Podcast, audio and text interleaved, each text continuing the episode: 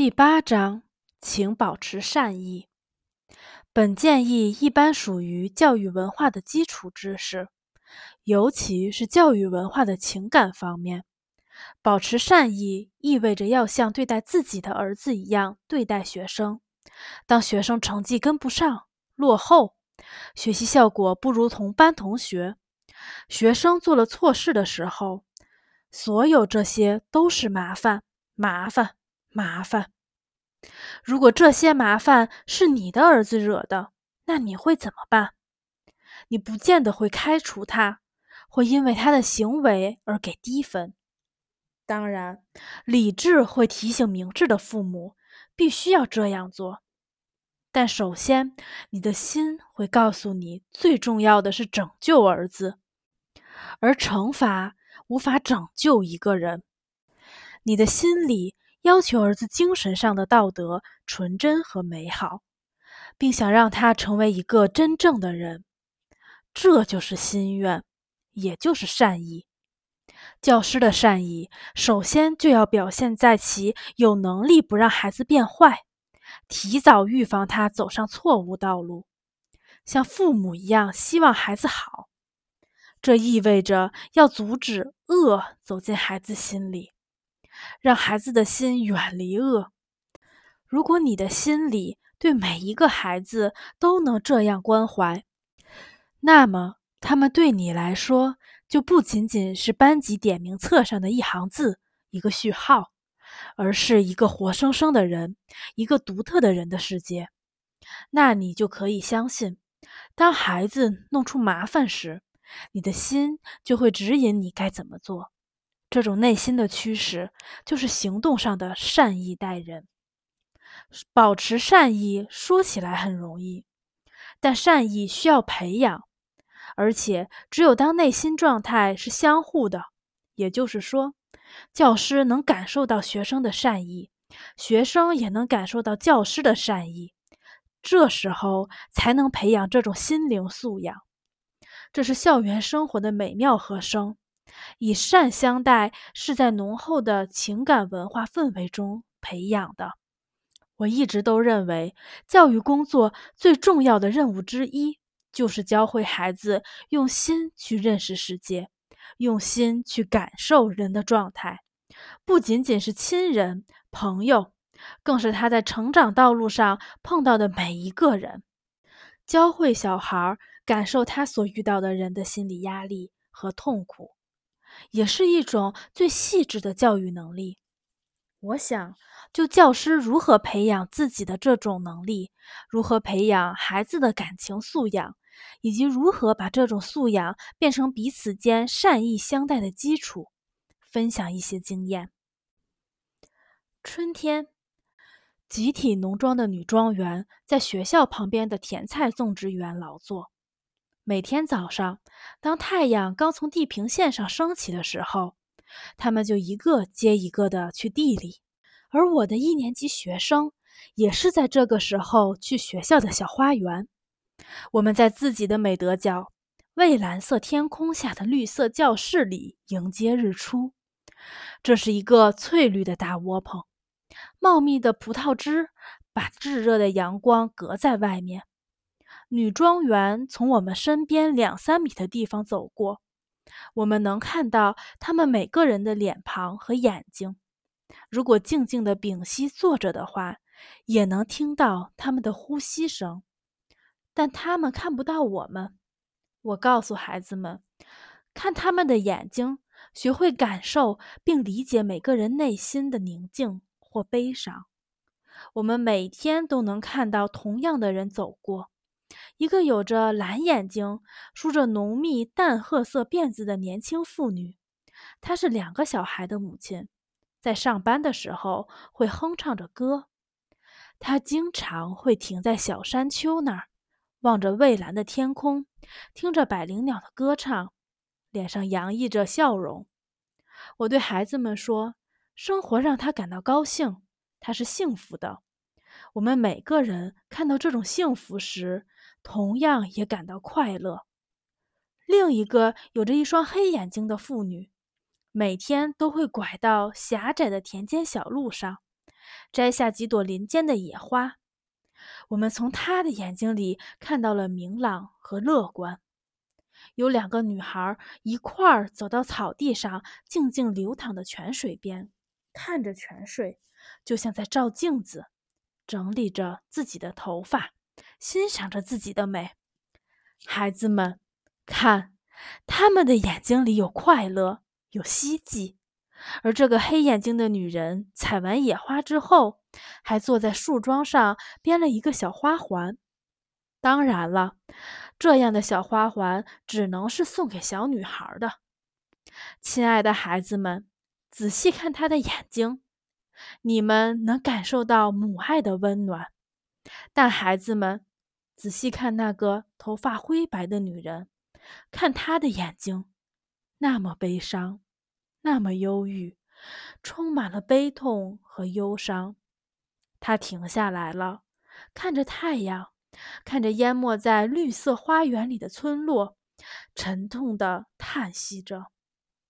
你们能看到，他走的不是田间小道，而是那条通往乡村中央的路，在路边摘了一些野花，走向一个在反法西斯战争中牺牲的战士的墓地。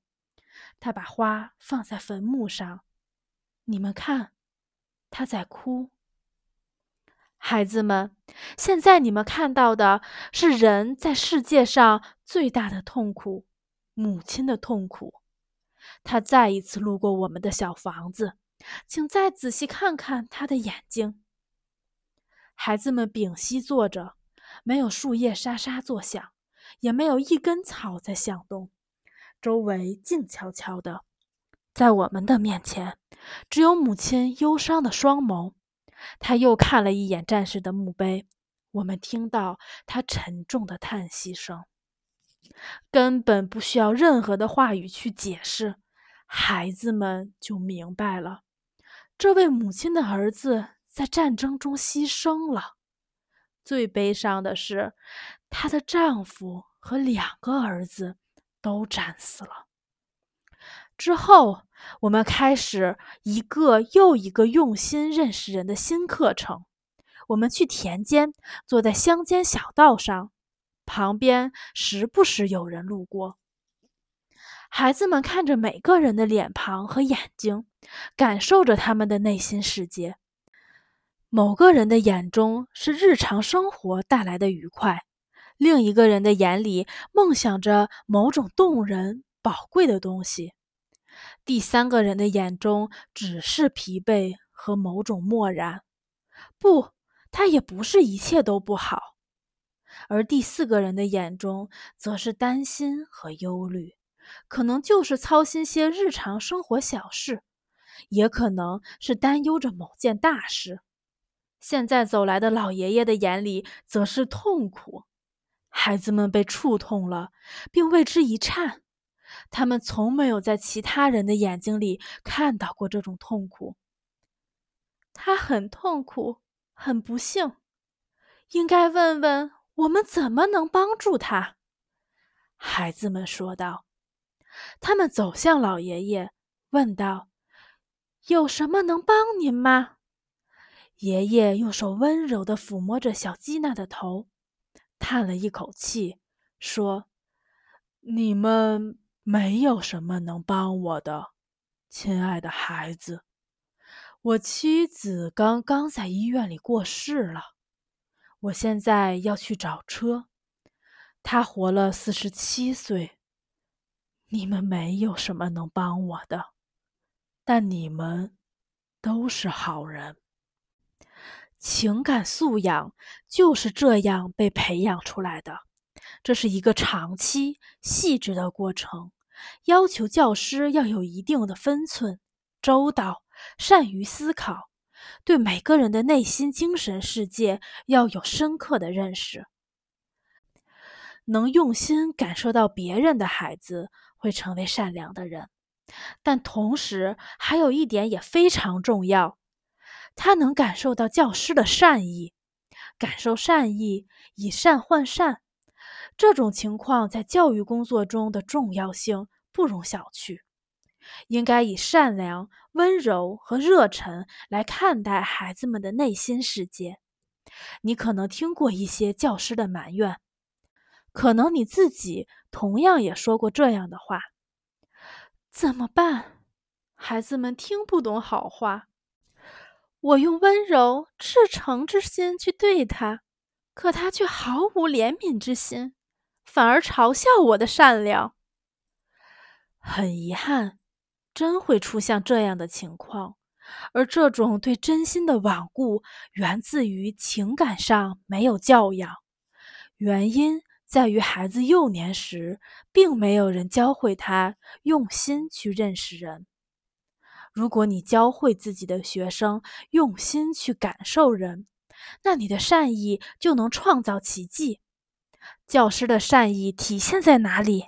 首先体现在孩子的脑力劳动上，希望脑力劳动中存善，意味着能理解孩子的所有优势和劣势，感受他脑力劳动中的细腻之处。你的善意是一种强大的教育手段，直到学生想要变得更好，他的自尊心不断发展，一直都是有效的。如我们所见。教育事业中的各种现象和事实之间都有紧密联系。学生的成绩反映在他们的精神状态上，而精神状态则反映在教师精神生活的充实和身体健康状况上。如果学生想要变得更好，想要牢固地掌握知识，这就已经是你工作快乐的一半了。学生的自尊心取决于他的学业成绩，而学业成绩则取决于教师的善意，当然也取决于学生对教师的善意有多理解。尊敬的同行们，请记住，学生的学习成绩和自尊心是你创造性劳动的快乐的火苗。只要这颗火苗还在燃烧。你就能感受到自己精神生活的充实和创造的喜悦。但是，这里又有一个问题：怎样才能让学生在学习中一直都取得好成绩呢？怎样培养他的自尊心？怎么能通过想要变得更好的愿望，这种巨大的精神能量，使它变得高尚呢？现在我们转向下一条建议，这条建议可以用几个字简单概括：